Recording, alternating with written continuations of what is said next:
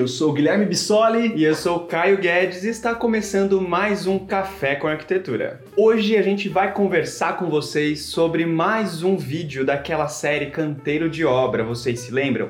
A gente começou com Canteiro de Obra 1, onde a gente explicou a casa, como é o processo da construção desde o início, né? Do terreno, limpeza do terreno, tapumes, e chegamos na fundação. No vídeo Canteiro de Obras 2, a gente ergueu a casa e a gente chegou até o nível da cobertura, explicando todos os procedimentos para construir as paredes, os pilares, as lajes. E agora a gente chegou no Canteiro de Obra parte 3, onde a gente vai falar sobre telhado, infraestrutura de elétrica e hidráulica e impermeabilização dos banheiros. Tudo para preparar a casa para o último vídeo dessa série, que vai ser o Canteiro de Obra parte 4, falando sobre revestimentos e acabamentos, certo? Então, o tema de hoje a gente vai falar sobre a parte principal. Vamos começar pelo telhado, as diferenças dos telhados, né, que nós temos no mercado. Ah, lembrando que nós estamos falando sobre uma construção convencional de pilares, vigas, blocos de vedação. E para isso nós vamos falar hoje dos diferentes tipos de telhados que você pode cobrir. Por que cobrir a casa? É a parte mais importante quando você quer ter um fôlego financeiro. Então, quando você quer investir no imóvel e pretende parar com ele até recuperar a parte do capital para retomar a sua construção, o ideal que a gente sempre indica, faça até a cobertura, porque o telhado vai proteger a sua construção parada. Então vamos falar sobre o tipo de telha. A telha mais comum e a telha mais barata que nós podemos utilizar para cobrir a casa, e ela também é super eficiente, é a telha fibrocimento, que são aquelas telhas cinzas com a espessura de 5, 6 milímetros. Nós sempre indicamos a de 6 milímetros porque ela é um pouquinho mais grossa, aonde que o prestador de serviço para instalar uma antena ou até fazer uma manutenção do telhado, ele pode subir com mais segurança. E ela tem um precinho bem legal. Bacana dessas telhas, porque ela fica mais barata? Ela tem a dimensão grande e faz com que você permita, que permita você ter madeiras mais baratas vamos dizer, madeiras que não são nobres, por exemplo, um eucalipto tratado, que é uma madeira hardwood, que é uma madeira que é difícil você ter cupim. Também lembrando que você vai precisar fazer um tratamento, né, com alguns componentes químicos para também afastar os cupins, para você não ter mais manutenção no telhado. E essa madeira do eucalipto tratado é uma madeira que ela, ela é emparelhada, mas ela não é toda reta, ela é um pouquinho curva assim, e o rapaz, ah, o prestador de serviço, falei rapaz, né? Pode ser rapaz, pode ser prestador de serviço, que faz o telhado, ele vai ter que sangrar alguns pontos dessa viga para endireitar. Como é, a maioria dos telhados que utilizam a telha fibrocimento ficam embutido, não tem nenhum problema é, essa madeira ela não ser uma madeira nobre e você economiza no seu telhado. Quando você coloca a telha, que é uma grande dimensão, não vai parecer que o telhado está torto, pelo contrário, vai ficar planinho, planinho, bem retinho, apenas com as caídas nas calhas, para onde que vão sair as águas da chuva. Perfeito. O Gui já me deu a deixa aqui para falar aqui. Como a gente está falando de uma tipologia de construção, que é o que vocês veem no nosso Instagram, no nosso Facebook, que é essa construção contemporânea, né? Então, sem beirais de telha de barro aparente, a gente consegue usar tipologias de telhas escondidas. Portanto, a telha de fibrocimento, que é a telha ondulada, ela hoje vem sem o amianto, que foi um problema muito grande é, alguns anos atrás, quando se descobriu que ele era extremamente tóxico para a saúde, e a gente tem diversas marcas no mercado que oferecem a telha de fibrocimento de uma forma bem segura. A gente também tem outra tipologia de telha que todos os nossos clientes nos perguntam e têm dúvidas sobre qual que é mais vantajosa, qual que é menos vantajosa, com relação a custo-benefício, é a telha sanduíche. A telha sanduíche, ela tem esse nome porque é realmente um sanduíche entre uma camada superior é, de aço galvanizado, um elemento no meio de vedação que pode ser um isopor ou PU e uma outra parte embaixo de aço galvanizado. Por isso que se chama telha sanduíche. Ela também tem as características de ser ondulada ou retinha, né? Algumas têm o, o, essa ondulação mais achatadinha. E aí a gente tem uma prevenção com relação à temperatura, oscilações de temperatura e barulhos externos. Então é uma telha que a gente fala que ela é térmica e acusticamente eficiente por si só. Quando a gente pensa nessa telha, a gente, é claro, vai falar de uma telha com um custo, um investimento um pouco maior. Mas pegando a lógica que o Gui já explicou, de você ter a possibilidade de utilizar uma infraestrutura, uma madeira mais barata para fazer a infraestrutura do telhado, a gente consegue equilibrar aquela balança que a gente sempre comenta nos vídeos com vocês, que é a balança do investimento. Então, por um lado, você economiza na infraestrutura do telhado e por outro, investe um pouco mais na telha sanduíche. Qual é melhor? Aí a gente tem que ver qual é o tipo de uso, qual é o é. ambiente é. que a gente está falando. Porque também surgem os questionamentos para a gente avaliar qual é a melhor, se o ambiente ele tem laje ou não, se existe ou não a possibilidade de na telha de fibrocimento a gente usar um elemento também de vedação, então uma manta que pode ser uma lã de rocha ou uma lã de vidro para fazer a vedação termoacústica e o custo então ele vai ficar também bem reduzido. Então os, as duas telhas têm os prós e contras é, e você pode escolher de acordo com o seu planejamento financeiro. É, eu costumo dizer que na maioria das vezes tudo que é mais caro é melhor, né? Por incrível que pareça, é uma pura coincidência isso. Mas Claro que quando você tem uma laje, uma casa com uma laje, mais esse adicional da telha termoacústica, você tem um isolamento melhor de barulho, isolamento melhor também da parte do conforto térmico, né, da, de sol, de temperaturas, tanto de frio como de calor.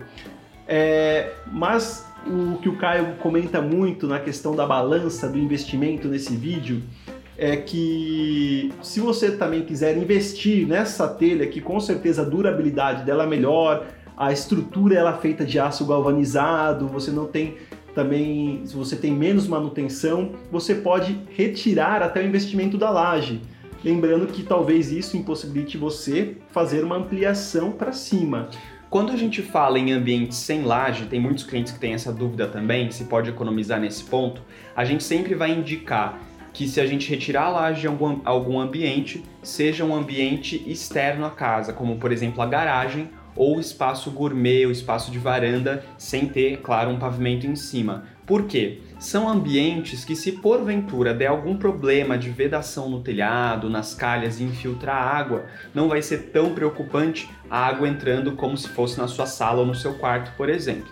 Então é claro que tudo tem como fazer muito bem feito para nunca dar problema e é esse o nosso foco. Que se a gente utilizar, não utilizar a laje, a gente tem uma execução muito bem feita do telhado.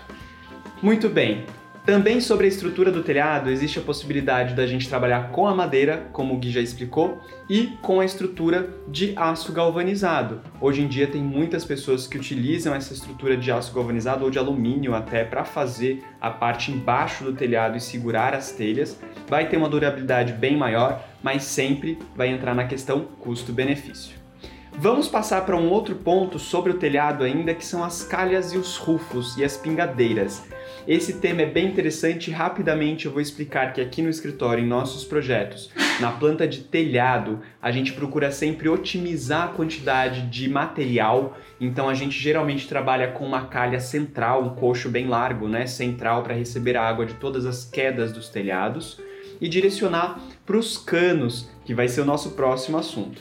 Os rufos são aqueles elementos sobre as paredes de fechamento do telhado, então as platibandas, que vai fazer com que a água não penetre na parede por pela face superior do tijolo, né, pela face superior da parede.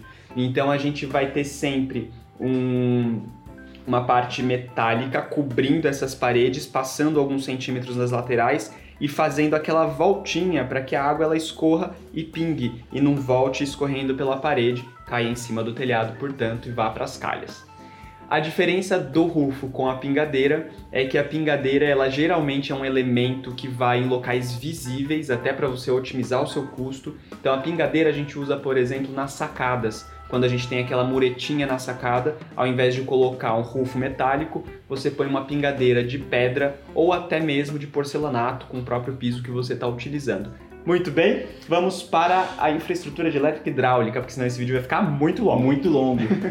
Lembrando, gente, telhado dá manutenção e é legal você sempre fazer manutenção, principalmente por conta da, das temperaturas, do sol. O que é feito de vedação de silicone, ele acaba secando, utilizar um silicone muito bom e sempre que possível subir no telhado e ver se está tudo ok, porque se acontecer um vazamento, o custo é maior para você reformar tudo de novo. E como prometemos, a parte hidráulica da casa são as veias da casa, né? Se a gente for comparar com o corpo humano, é onde vai correr ali os dutos de águas pluviais, esgoto e as águas quente e fria para alimentar os chuveiros e torneiras. A gente sempre vai ter os projetos complementares de elétrica e de hidráulica para nos auxiliar nesse momento. Aqui na Guedes Bissoli a gente manda sempre uma lista de todos os materiais desse pertinente, né, a esses projetos para vocês orçarem é, quanto vai ficar com tudo que tem incluso ali na parte hidráulica e elétrica e é basicamente formado por condutores de PVC e elementos de ligação desses condutores, como cotovelos, tem é, os 90 graus, 45 graus, os T's. Os T's. É, é um material de PVC por conta de ser uma estrutura convencional, mas também em alguns projetos que nós desenvolvemos com steel frame, na parte de cima, na última laje, aonde fica até a caixa d'água, nós jogamos os canos para cima da laje, porque fica bem mais fácil também nós conectarmos com a caixa d'água e descermos todos os pontos para onde estão as ligações de água. Perfeito. Quando é um sobrado, a gente geralmente procura também locais onde a gente pode descer os canos sem atrapalhar esteticamente e funcionalmente a casa. Então a gente é comum a criação de shafts que são aqueles elementos, aqueles espaços, né, vazios que ligam o pavimento térreo superior, onde a gente, por onde a gente pode descer os canos. E isso é muito legal e é muito comum em prédios, onde a gente tem, por exemplo, atrás do chuveiro, o shaft, onde descem todas as prumadas de todos os pavimentos. Pessoal, a parte elétrica é a parte que vai acender todas as luzes e tomadas da casa. E a gente vai ter o coração da parte elétrica, que é o quadro de disjuntores. Lembrando, uma casa térrea, um quadro disjuntor, uma casa sobrado, dois quadros. E sempre que possível colocar na mesma plumada. Sim, na mesma direção. Isso na mesma direção. muito em obra. O eletricista que faz toda a parte de fiação vai agradecer muito. Nós também demos uma dica no vídeo ao vivo que falamos sobre o canteiro de obras parte 3 de utilizar conduítes maiores do que o 3 quartos porque hoje em dia nós estamos usando muito cabos de HDMI, né? E também cabos de internet. E se possível, separar sempre, gente, energia de cabos de dados, tá? No projeto de elétrico aqui que sai do escritório, ele sai especificado para vocês quais são os cabos de dados, quais são os, ca os cabos de elétrico. E vocês separam isso nos conduítes. Lembrando sempre que projetos de automação projetos específicos de iluminação são feitos separadamente ao projeto elétrico. Então, por exemplo, o elétrico vai trabalhar muito em conjunto, como a gente já explicou, com o projeto de interiores que a gente produz aqui na Guedes Bissoli também, e o projeto de automação é feito por uma empresa específica. Toda a parte para instalação, por exemplo, para energia fotovoltaica, ela pode ser estudada no projeto elétrico e isso já ser preparado na sua obra para que se algum dia você queira você executar essa eficiência energética na sua casa. E o último assunto é último impermeabilização assunto. dos Perfeito, banheiros, porque a gente focou importante. bastante né, na impermeabilização no canteiro de obra parte 1, falamos bastante sobre a manta asfáltica, a impermeabilização até um metro da parede, a impermeabilização que não pode é, estar abaixo do contrapiso da casa. E agora, para preparar essa casa, né, depois que a gente já construiu ela quase inteira, tá no fase de reboco e vai preparar ela para os acabamentos, a gente vai falar da impermeabilização também dos banheiros e áreas molhadas no geral, né? Desculpa atrapalhar de novo, mas. É, você falou que eu ia falar, é uma área molhada, né? Então, do mesmo jeito que a casa recebe a chuva externa, a gente tem que ter um tratamento para isso. A água que brota do solo, que a gente usa as mantas que falamos no canteiro de obra, parte 1 e 2, as mantas que protegem o baldrame. No banheiro, como você tem a umidade do próprio chuveiro, é o ideal que você utilize antes da instalação dos revestimentos um, pelo menos um impermeabilizante simples, líquido, que você passe nas paredes, principalmente na área do box, a gente aconselha passar em todo o banheiro, porque quando você está no inverno, né, que agora, inverno, você liga o chuveiro quente, o vapor é maior, então acaba passando mais umidade para todas as paredes. Perfeito. Então, antes de qualquer antes da, da instalação de qualquer revestimento, impermeabilize todas as paredes com impermeabilizante líquido. Isso. E piso também, né? O box, também. por exemplo.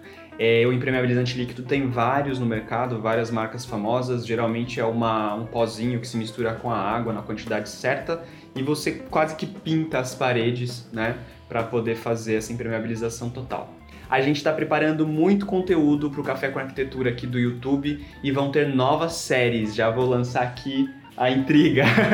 Pode falar, que é isso. Então fiquem nenhuma. ligados nas nossas redes sociais que tem novidade chegando aqui pro YouTube e por favor nos acompanhem e se inscrevam no canal do YouTube. E mandem as dúvidas aqui embaixo, gente. É verdade. Ou inbox, ou no nosso WhatsApp, ou no nosso Facebook, Pinterest, site. Tem muito canal para falar com a gente e conhecer nosso trabalho. Então até semana que vem. Tchau, tchau.